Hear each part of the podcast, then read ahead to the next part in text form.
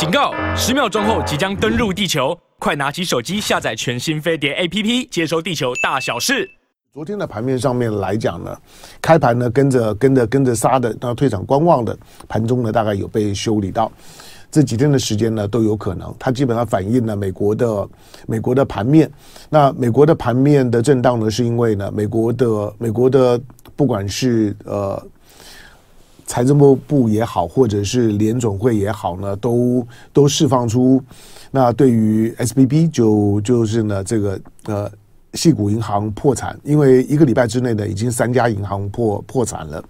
那因此呢美国的美国的金融体系里面呢感受到的那个危机感，开始呢拜登呢就精神喊话，要开始进行了救市，但是这个救市的动作。呃，它之所以会发生效果，主要的原因大概是大家觉得，既然银行都都破产了，而这个银行破产的逻辑，就跟呢美国过去三年的恶性的恶性的操作呢是有是有关的。一方面，先大撒币，大撒币呢带来的大通膨，大通膨之后呢，再开始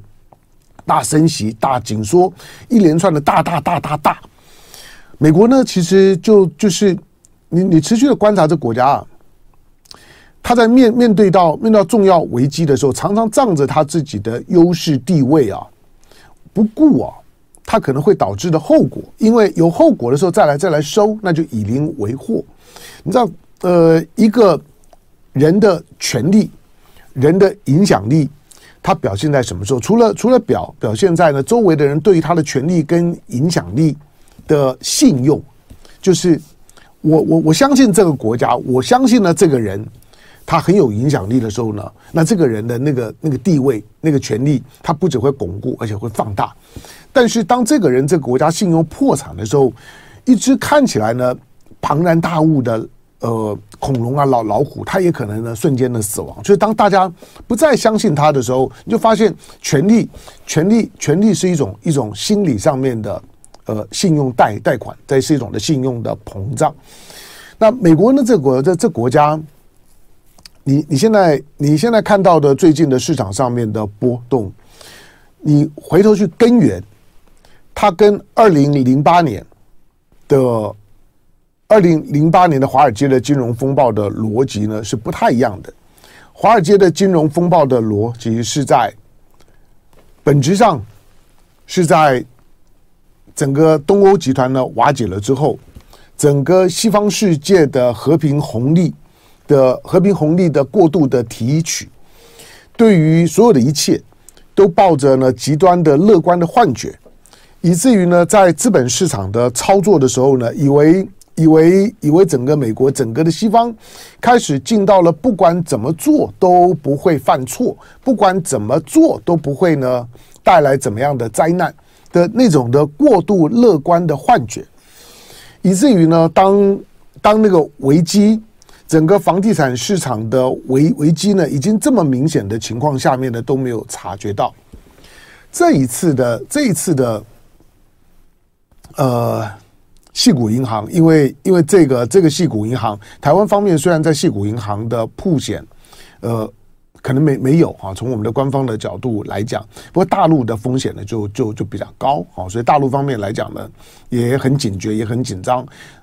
今天下午的。今天下午的东南西北龙龙凤配的时候呢，那凤凤馨呢会针对针对呢矽谷银行的破产的危机来龙去脉以及呢未来的冲击啊，大概就针对呢这个主题呢做准备。另外，待会儿呢九点半钟，九点半钟今天有全球派对，杨明杨教授和我的全球派对，我们会延续昨天的，应该应该说星期六了，星先星期五的时候，那呃伊朗。和沙特在中国的斡旋之下，那恢复邦交，恢复了外交关系。这件事情所引发的全球的震荡，昨天我们所的所提供的是一个在政在政在政经龙凤配里面，昨天我们谈的是一个大国政治的视角，是一个中国的视角。为什么是在中国？中国为什么办得到？中国如果办不到，中国如果没有介入的话，那沙特跟伊朗。他们能能和解吗？美国能吗？美国会吗？那为什么是在这个时候？昨天我们谈的是这一部分，那今天也许有有机会呢，回到一个中东的视视角，就是为什么这两个国家愿意了？就是沙特在想什么，伊朗在想在想什么，以及最近呢被被地震呢，呃，重度的伤害了之后的土耳其，现在呢当然是在一个一个休养生息的调调整期，自顾不不暇，那又在想些什么？以及以色列，那那。这个纳坦雅胡回来了之后，他想要把呢把压力呢往外面转移，然后来让他自己呢在内部的司法呢能脱困，所以呢继继续呢在在在这个巴勒斯坦区里面来讲呢，对巴勒斯坦人大开杀戒啊。那从从今年现在才三月三月三月中，两个半月的时间，已经七十多名的巴勒斯坦人死于呢以色列的枪下。哦，那今天呢，有有有机会，那可以呢，从一个中东的视角呢谈一谈。好，但但是呢，呃，回到呢，回到就是说呢，矽谷银行的这个危机，这个危机本身，它只有一个逻辑，就是美国的防疫失败，糟糕。所以表面上面来来讲，我们我们我们认知到西方呢，在疫苗上面。好像呢，还是比中国呢更更 popular，更更强势一点。当疫情发生了之后，西方呢很很快的在疫苗的发展上面呢取得了进展。可是疫苗取得进展这件事情，并没有办法去去落实在它的防疫管制上面，以至于美国、欧洲死伤惨重。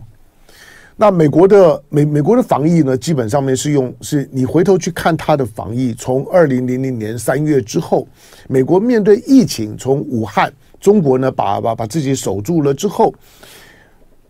病毒呢到了到了，不管是从美国传到中国的，或者是呢从武汉之后呢，美国人才开始装模作样的，他们好好像好像呢有疫情，虽然我基本上怀疑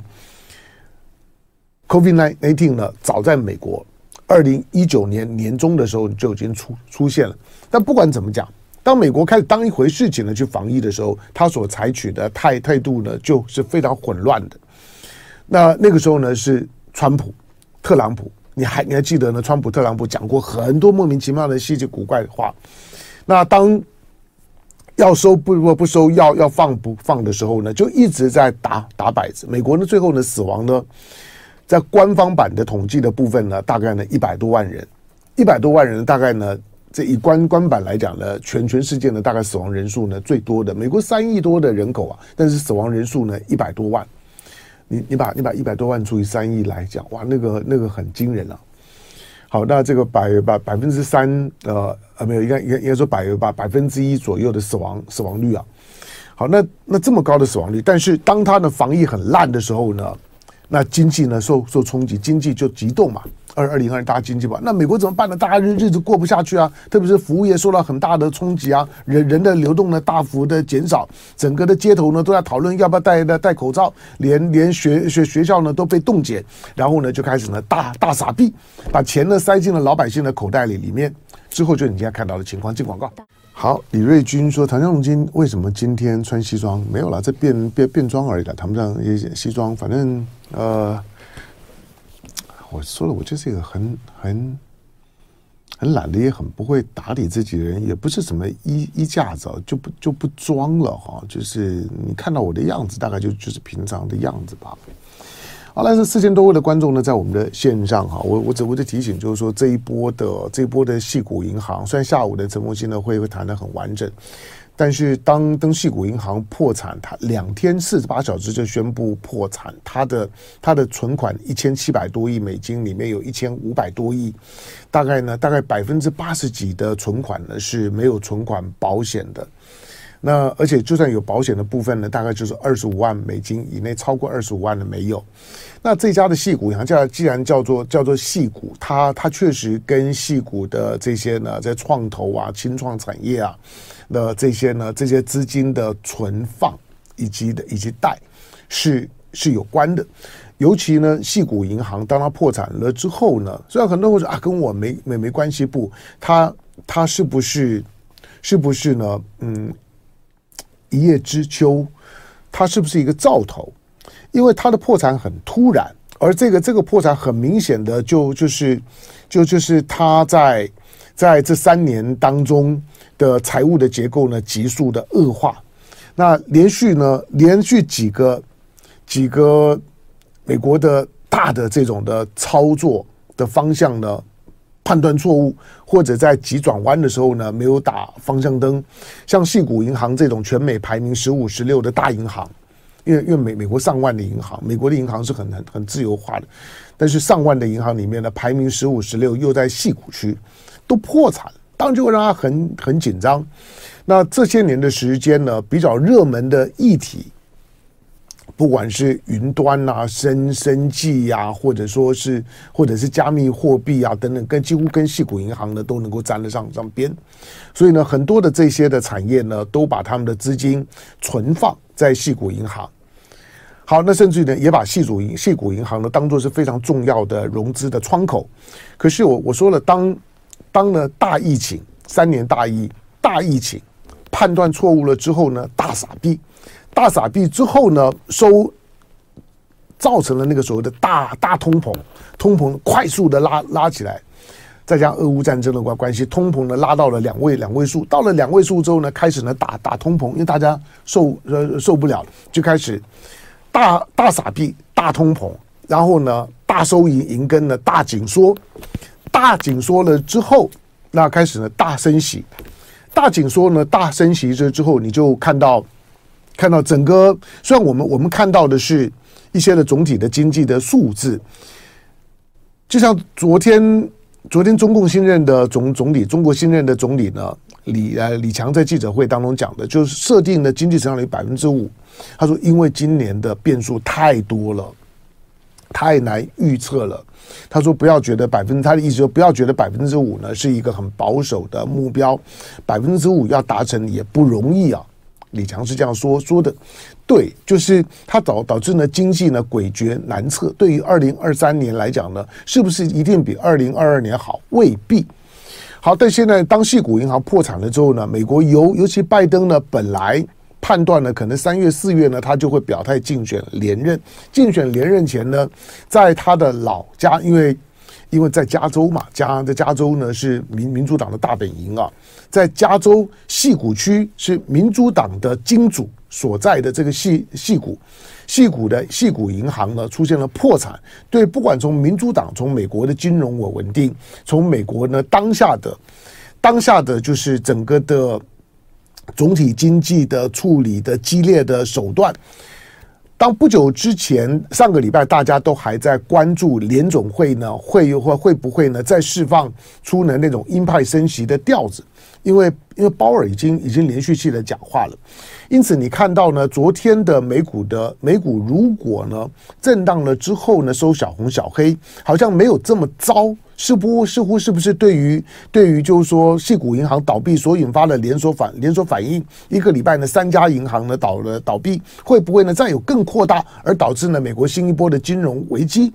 你从股市来看呢，好像是缓和了，但是那那是很短时间的，现在还看还看看不准，看不准，因为市场上面反映的可能是，当连矽谷银行都破产，都破产的时候。这个这个破产并不是商业操操作性的破产，而是它实质的破产。因为光是三月九号，今天三月十四嘛，三月九号五天前的时候，这家银行就上个星三月上个星期五，五天五五天前，他一天呢一天被提款被挤兑四百多亿美金，四百多亿美金就是他的全部的存存款户的存款。我说一千一千七百多亿美美金，一天之内。就被挤挤掉了，挤掉了四分之一。那四分之一呢？还有啊，但是已经已经负债大于资产了，没有任何银行经得起这种的挤挤兑。通常你看的存款准备率，换句话说，当一天挤兑超过四分之一的时候，就是你存款准备率是把百分之二十五以下的，你都撑不住。那存款的准备率不太可能会达到这个水水准的。任何一个国家的金融体系存款准备率如果拉到四分之一，银行平常就不用活了。银行呢，基本上面呢，在资资金大概就一滩死死死水，所以呢，存存款准备率呢，大概都会在维持在维持在十几差不多，所以它已经远超过远超过一个正常金融体系呢对于银行的存款准备率的设定，因此你再怎么准备都不够挤挤兑，所以就破产，两两天的时间呢就就破产了，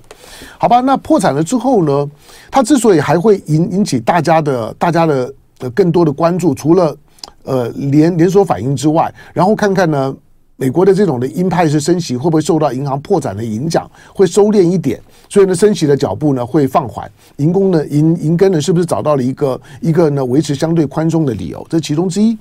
第二个呢是跟中国大陆的连结。那呃，因为。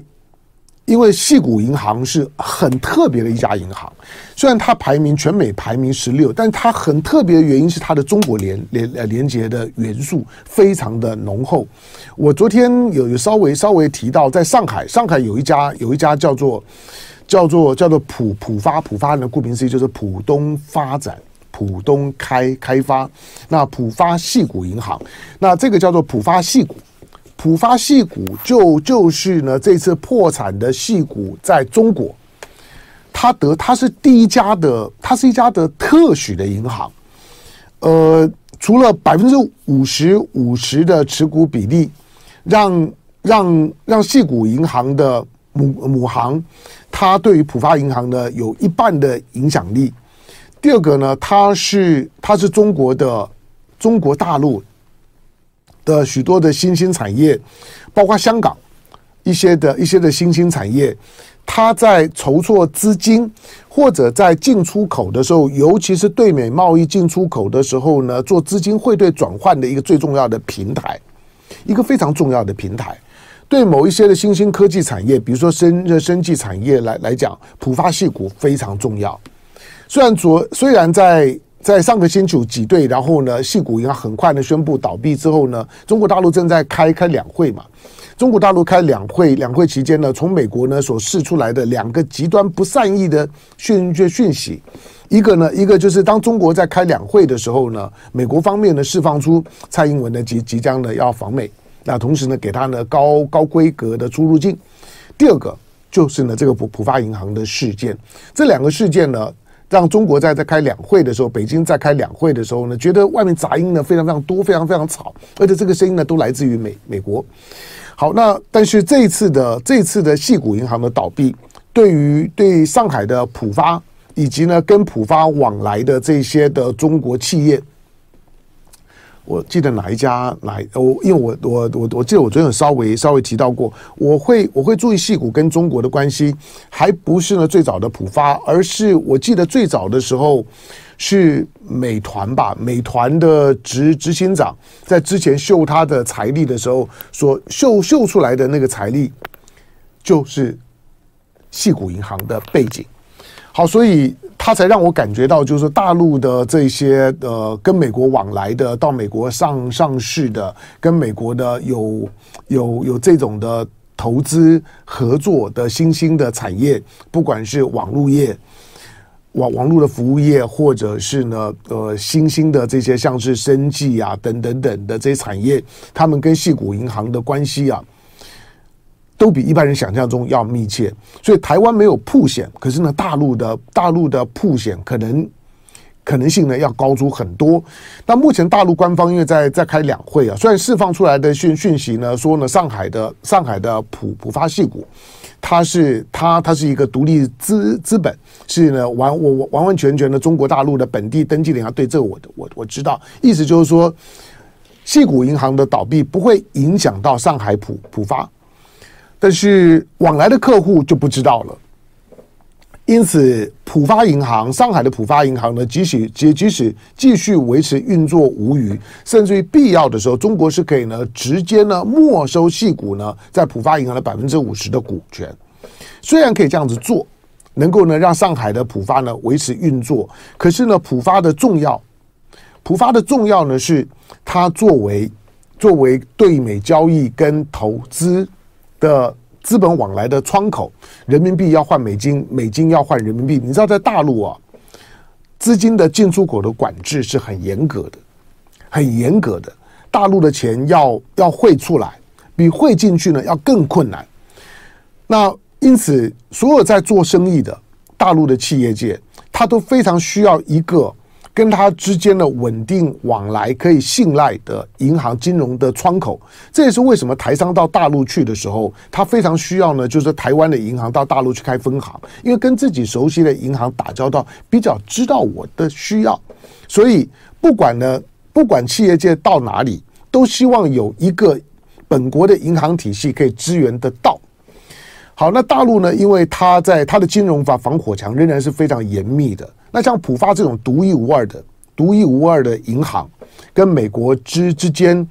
贸易投资的重要的旋转旋转门，当它的母公司出问题了，大当然就会紧张。所以眼前呢，对于这个就系股银行倒闭所引发的系市场的敏感，其中有一半。是在呢，对中国大陆到底曝险的部位多少，以及会不会影响到中美之间企业界往来？那这个呢是，这个是矽谷银行倒闭之后的另外一个面向。但这方面的讯息到目前为止，我们只能够相相信大陆的官方的讲讲法。尤尤其人行的这个易纲呢，仍然仍然的仍然那稳稳稳坐呢，他的宝座。原来以为。原来原来以为啦，就是说呢，大陆的就是说金融圈子的领导班子呢，有可能会大换血。上个星期五，我在和在和这个就是说呃蔡真博博士呢，蔡正元在做《龙行天下》的时候呢，蔡蔡正元呢都还都还持这样的观观点啊，他他认为，因为之前传出来就是大陆的大陆的金融领领导班子会跟着这一次的内阁改组会全换，那但是最后呢？最后呢，关键性的位置并没有动，没有没有动。那那逻辑就是因为原来大家认为说这些金融圈子在过去，在过去金融操作上面太保守。那个保守的背后呢，有一个有一个对于西方的姑过于姑息迁就的叙事的逻辑。所以当这些呢这些的人，包括人行在内的财经的领导班子，如果清洗。如果全面性的清洗，从西方的解读来来讲，它会是一个中国准备打货币战战争或者因应货币战争的战备讯号，但是最后却没有。那他他松一口气说说，看起来呢，看起来中中国是释放出一个比较保守的、比较软的调子，比较稳的调子。对，这就是。上上个些星期一，我在跟跟凤欣在在做真龙凤杯，但我们我们事前我们大家都经过讨论，先抓抓抓调子。那那个调子，你今天来看的时候呢，它大概仍然是仍然是可靠的，是准是准确的。好，那但但是就算是易纲呢，他们都没有都没有动啊。但是面对到系股银行的这个危机风风险，我觉得危机有时候就是转机了。它会不会触动，就是说中美两国之之间对金融风险的共管的态度啊？那大大家呢愿意呢愿意比较呢？摊在台面上面，比较就事论事的谈，而不要再把呢金融呢单单纯的第一个当做呢美国统治世界的工具，或者当做呢美国去修理这个世界上面呢不听美国话的国家，不管是像俄罗斯啦、阿富汗啦这些国家的工具，那这个时候呢。希望能够有一些不同的态度，我不排除这这种的可能性了。哈，就是说，当有危机的时候呢，或许是大国政治的一个一个重要的转折点。好，我们再来看呢，呃，哎，我刚刚好，刚有刚有有稍微稍微提到过说，冯世宽跟跟他的副主委李文忠啊，李文忠让这个在在。在国防部也好，在在退辅会也好，这种的单位里面呢，民进党都会派监军。所谓的派派监军，就是说，因为这些的系统，民进党要完全掌控有困难，也没有人才，也没有声望，所以就像是日经新闻里面提到的，国防部的部长大部分都外省人，退辅会的主委大部分呢都外省的老军人、老军官，那。他的结结论就是说呢，蔡英文呢仍然呢没有办法呢掌控军方。好，不过呢，当民进党执政的时候，政的虽然呢都会是邱国正，都会是冯世宽这种的老外省军人。然后在在在民进党来讲，讲到老外省军人这三个字呢，都是否定的字眼，就是老蓝蓝呐。那基本上面呢，老外省军人。我说在民进党这三个字眼都是负面的，都是 dirty words。但是呢，他会在他的副手的部分呢，都派监军。他说希望呢，大家呢这些呢军人不要到上海呢参参加呢黄埔，呃，到大陆上黄埔的活活动。可是何必呢？